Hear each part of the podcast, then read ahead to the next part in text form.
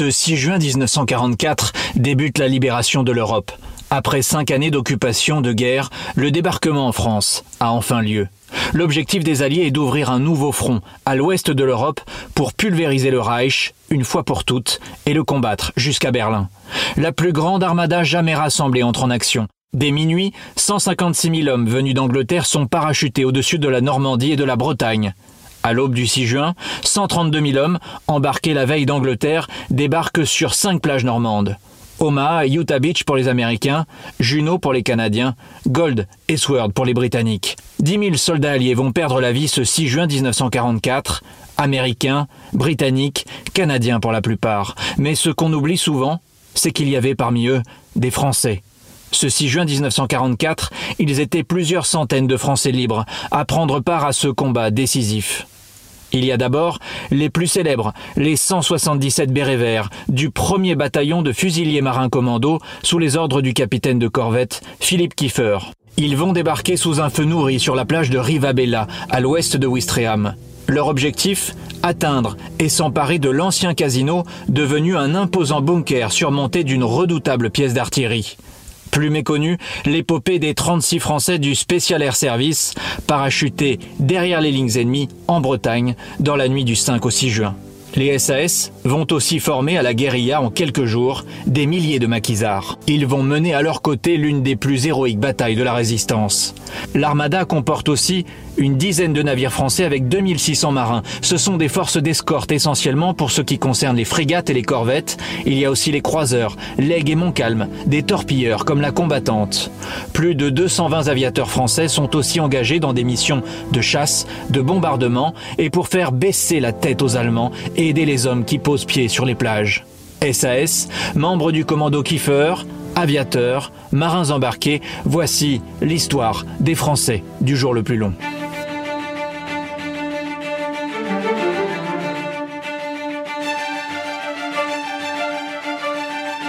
Le souffle de l'histoire.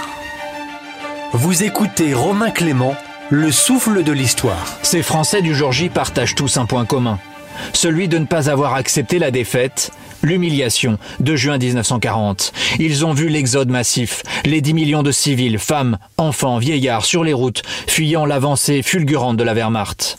Ils ont assisté, impuissants à la débâcle, comme à Dunkerque, où 300 000 soldats britanniques vaincus rembarquent en catastrophe. Ils ont choisi de rejoindre Londres pour poursuivre le combat. Si une poignée de Français a intégré l'immense dispositif militaire allié et s'apprête à débarquer en Normandie ce 6 juin 1944, c'est grâce à la pugnacité d'un homme, Philippe Kiefer.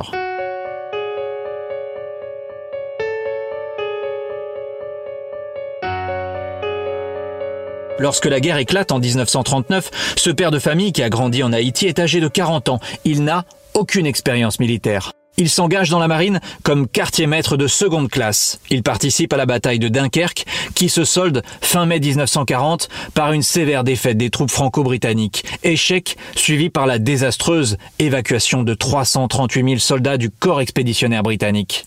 Trois semaines plus tard, et 24 heures seulement après avoir entendu le général de Gaulle à la radio, Philippe Kiefer répond à son appel et gagne à bord d'un chalutier l'Angleterre.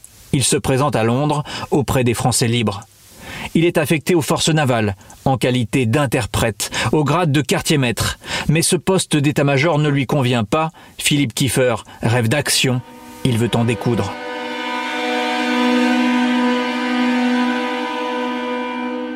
Un événement de la guerre va le décider à passer à l'action. Le 4 mars 1941, des unités britanniques très réussissent une opération militaire éclair aux îles Lofoten en Norvège. C'est l'une des premières opérations commando de l'histoire. Ce raid surprise a permis de couler des navires marchands et de détruire des usines stratégiques. Il s'agit, après une série de revers, de la première victoire britannique contre l'Allemagne nazie. Cet événement fait la une de la presse à travers le monde.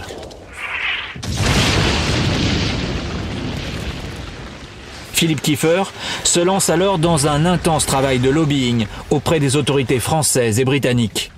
Il rêve à son tour de créer un commando composé de Français. Et il va même obtenir gain de cause, lui qui n'a jamais été combattant s'apprête à prendre la tête d'une unité commando 100% française.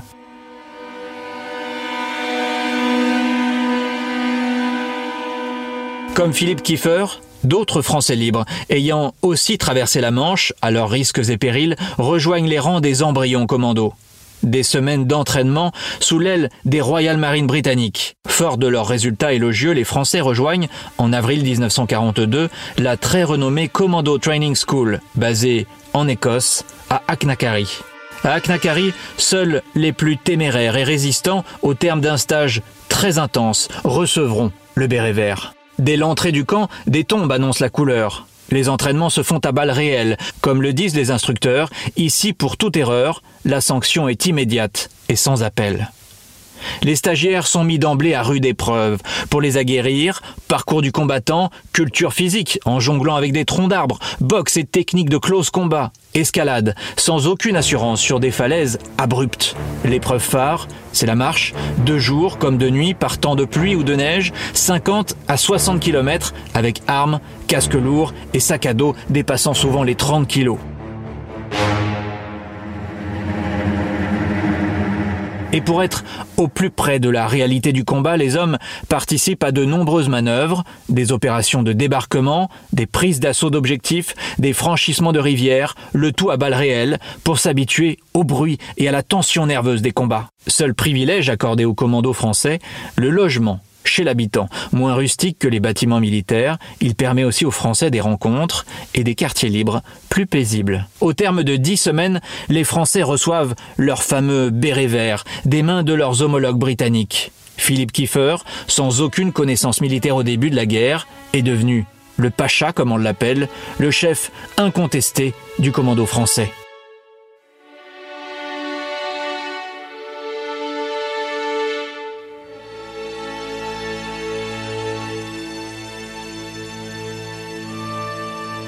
Quelques semaines avant le débarquement, le pacha et ses hommes reçoivent leur propre insigne, un écu de bronze barré du poignard des commandos, avec en coin la croix de Lorraine. Ils forment désormais le premier bataillon de fusiliers marins commandos qui est placé sous commandement anglais. Leur chef est l'un des plus prestigieux officiers de Sa Majesté, Lord Lovat.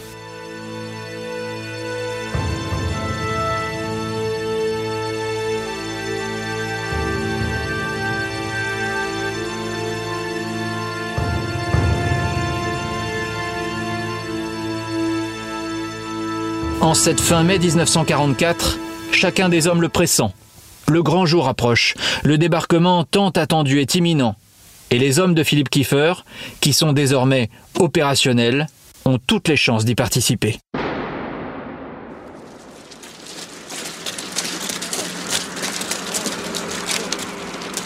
Le 25 mai, ils rejoignent, au sud de l'Angleterre, le camp de Titchfield, entouré de barbelés, bien gardé. Toute sortie du camp est assimilé à une évasion.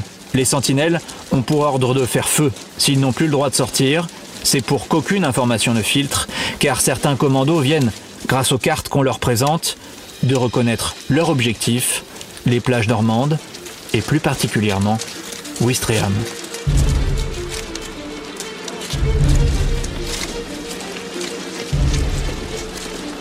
Eux aussi sont des Français libres. Ils ne sont pas commandos marines, mais parachutistes et comme les commandos Kiefer, ils vont entrer dans la légende en intégrant le très sélectif et prestigieux Special Air Service, les fameux SAS. Leur aventure commence le 29 septembre 1940 à Londres. Le général de Gaulle crée la première compagnie de l'air qu'il confie à un soldat de confiance, le capitaine Georges Berger, un officier valeureux, blessé à Arras lors de la bataille de France, mais qui, comme Philippe Kiefer, trépigne à Londres. À peine créée, l'unité parachutiste effectue des opérations clandestines, notamment en Bretagne. Par groupe de trois ou quatre hommes, les Français sont parachutés derrière les lignes ennemies pour obtenir des renseignements qu'ils doivent ensuite faire parvenir aux états-majors français et anglais de Londres. Ces paras très jeunes, hyper motivés, vont multiplier aussi les coups de main spectaculaires en Afrique du Nord face aux troupes redoutables de l'Afrique Corps du maréchal Rommel. C'est justement lors d'un entraînement en Syrie que les paras français vont, grâce à leurs états de service, retenir l'attention d'un major écossais, David Stirling, colosse de 26 ans, qui vient tout juste de créer en 1941 une unité d'un tout nouveau genre, le Special Air Service. Des troupes de choc rompues aux opérations clandestines derrière les lignes ennemies. Leur devise Qui ose gagne? Des fortes têtes, agissant en petites équipes, prenant des risques inconsidérés pour remplir des missions périlleuses que les unités conventionnelles sont incapables de mener.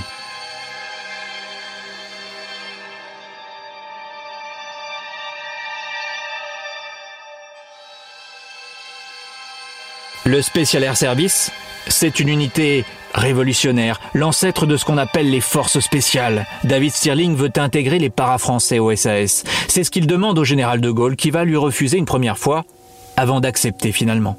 Leur formation est aussi sélective que celle des commandos Kiefer, mais les SAS sont une dominante, le parachutisme. Et là encore, les Français excellent, à l'exemple du lieutenant Marienne, qui gagne même un record de saut avec ses hommes, 7 secondes pour propulser 20 bonhommes hors de l'avion. Le précédent record était établi à 10 secondes.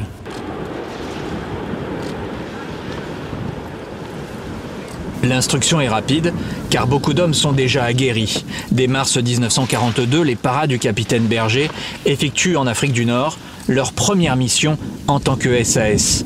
Ils s'illustrent dès leur premier fait d'armes. En juin 1942, le capitaine Berger et trois de ses hommes débarqués par un sous-marin sur les côtes de Crète parviennent à pénétrer les lignes allemandes et à attaquer l'aérodrome d'Héraclion, détruisant 21 avions, des dépôts de bombes et de carburant.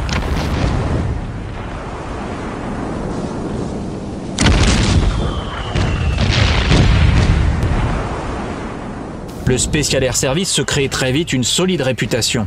Parmi les grandes figures des SAS français, le commandant Bourgoin, le lieutenant Pierre Marienne ou le lieutenant Desplantes. La bravoure de ces hommes fait trembler les troupes de Rommel. L'efficacité de ces commandos provoque à Berlin un ordre secret signé du Führer le 18 octobre 1942.